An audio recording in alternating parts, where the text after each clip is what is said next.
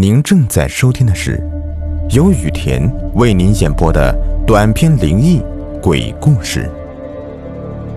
本节目由喜马拉雅独家播出。今天的故事的名字叫《八口棺材》。夜幕笼罩着城市，一片正在施工的工地上，几台挖掘机。正在轰轰轰的不停的在响。最近这些日子都是如此，根本停不下来。上夜班的大双和一起来到这里认识的老乡小李正在员工宿舍里面收拾着，把工作服和装备都穿戴好，拿起自己的安全帽就走出了宿舍。哎，大双啊，你说这个工程要到什么时候才能完工啊？哎呀，要是在年底就好了呀，就可以拿到工资回老家过年了。小李边走边说：“哎呦，这事啊，我看悬呐。虽说给的工资还可以啊，待遇也不错，但就是太累了。我准备啊，这次干完我就回老家找事情做了。哎，你要不要和我一起回去啊？哥带你做点小生意也不错呀。因为这个工程刚开始，还在打地基。”一切都是个未知数，两个人说笑着，慢悠悠的往工地那里走过去。机器还在不停的施工着，大双戴上安全帽，走到自己的挖掘机的工位上，拉着扶手爬进了驾驶室，熟练的操控着这个大家伙，有规律的挖掘着，越挖越深。突然。在挖掘机的铲子下方传来咔咔咔的声音，大双心生疑惑：“哎，是不是挖到什么大石头了？”以他多年的挖掘经验来看，应该是这样。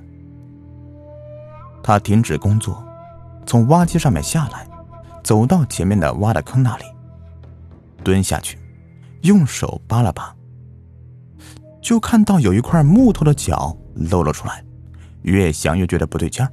就连忙大声的向小李那里喊：“小李，你快过来看看呐，看我挖到什么了！”其他的工友们也都听到了他的喊声，跟着小李一起都过来了。大家过来一看，这东西该不会是……大家都心照不宣，但是又不能确定，毕竟挖到这个东西是非常不吉利的，干工程的最忌讳这件事情。为了弄清楚这到底是怎么回事，所有人都立马拿来工具开始挖掘。届时，每一个人都后背发凉，不敢怠慢。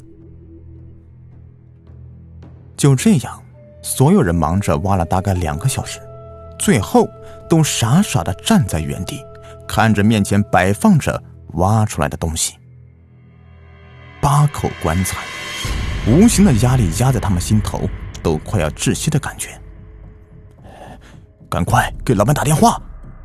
大双对众人说道：“哎呀，在挖到第一口的时候啊，就打过了，那时候啊还没当回事呢。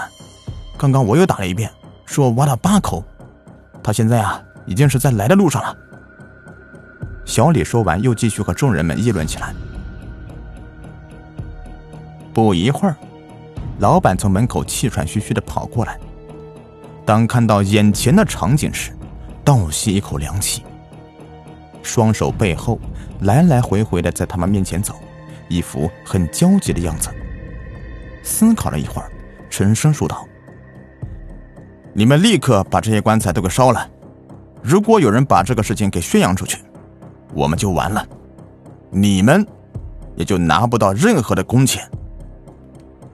还愣着干什么？赶快去啊！”老板吩咐着，听得出他的话语中还夹杂着一丝的颤抖。大双他们也没有办法，没有谁会和钱过不去，很不情愿的把这八口棺材抬到无人区，倒上汽油，就给点着了。你们看呐，这些干尸好像眼睛都是睁着的。小李指着烧着的棺材，虽然已经是面目全非，但还是不难看出。这八具干尸都好像是睁着眼睛的。哎呀，别看了，别看了啊！快走吧，太晦气了。人死如灯灭，想太多，累。大双说完，大家都马不停蹄的往宿舍里面跑去，谁也不想在这个地方多停留一秒，任由棺材自己烧去。终于回到了宿舍，大家也都累得上气不接下气的，但是大家还是在议论着，越说越邪乎。有的说，挖到了不能烧，只能祭拜，不然会有血光之灾等等，一个比一个说的灵异恐怖。好了好了，大家都别说了，都累了，早点休息吧。明天就当什么事情都没发生过。别忘了老板怎么说的了。大双对他们说着。其实他自己的心里也犯嘀咕，也害怕会招什么报应。想到老板说的话，便也不敢再多想，只能当做是一切都没发生过一样。但是，他却怎么也睡不着。总有心事，心里有种会发生什么不好事情的预感。因为晚上烧棺材的时候看的干尸都是眼睁着的，这让他想到“死不瞑目”这个词。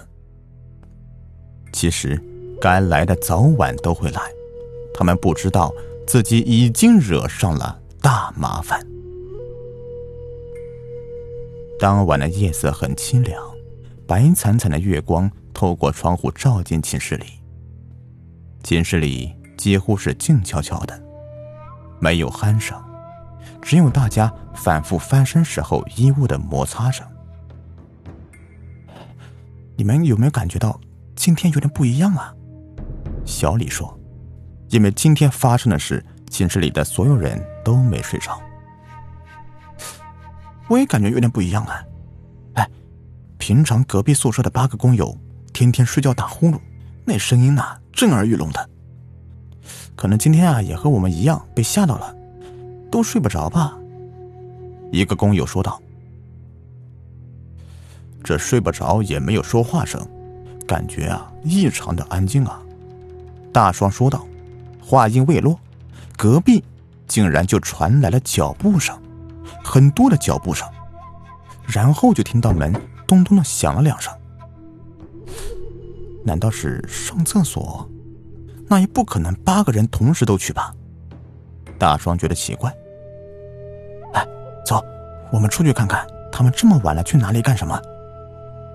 小李提议，大家都一致同意，轻轻的下床，穿好衣物，小心翼翼的打开门，就跟了上去。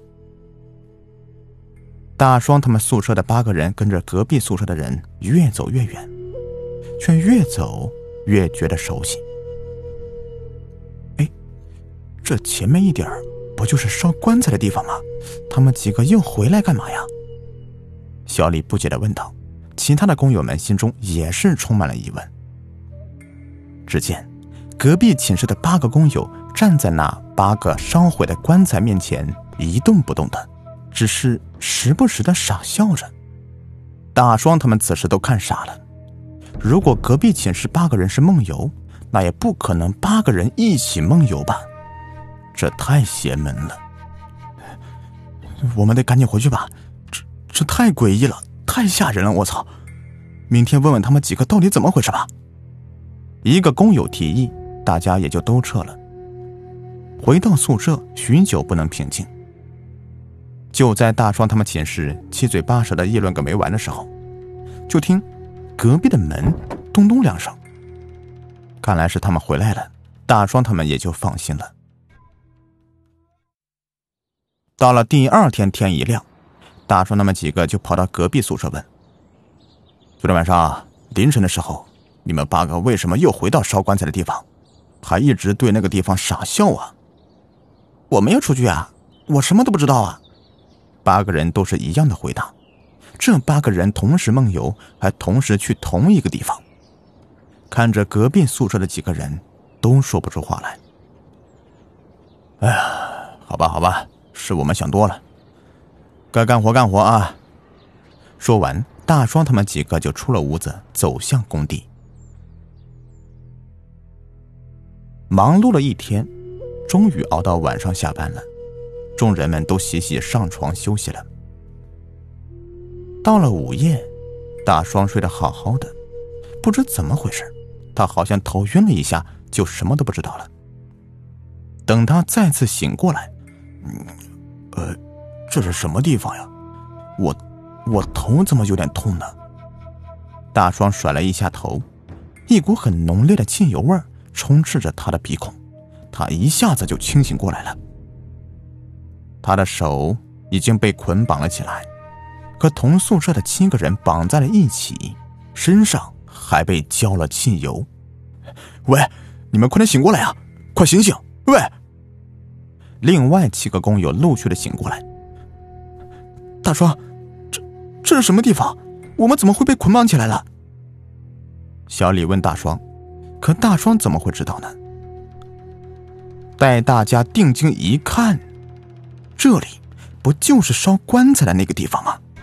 每个人的面前都有一具烧焦的干尸。看到这里，他们几个人都狂躁不安的怒吼着，扭动着身体，手指到处乱勾着，试图找到绳结得以解开。突然，传来了一阵脚步声。只看见隔壁宿舍八个人拿着烧火棍，眼神呆滞的走到他们面前。你，你们要干嘛？快放开我！快放开我！被绑的几个人都在撕心裂肺的叫嚷着，可任由他们怎么叫，另外的八个人就好像是聋子一般，对着他们诡异的微笑着，随后将烧火棍就扔向了他们。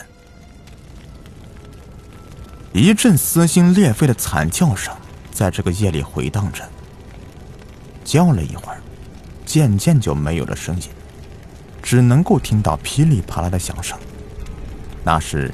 烧尸油的声音。过了很久，火渐渐的灭了，呈现出来的是八个焦黑的艺术品，八个睁着眼睛的艺术品。这一切都是那八口棺材惹的祸，要死够八个人才可以化解他们的怨气。隔壁宿舍的八个人稀里糊涂的。也因为故意杀人罪被判入狱。好了，这个故事就说完了。如果您喜欢的话，可以订阅、收藏和关注我，或者添加节目下方的微信号。感谢收听。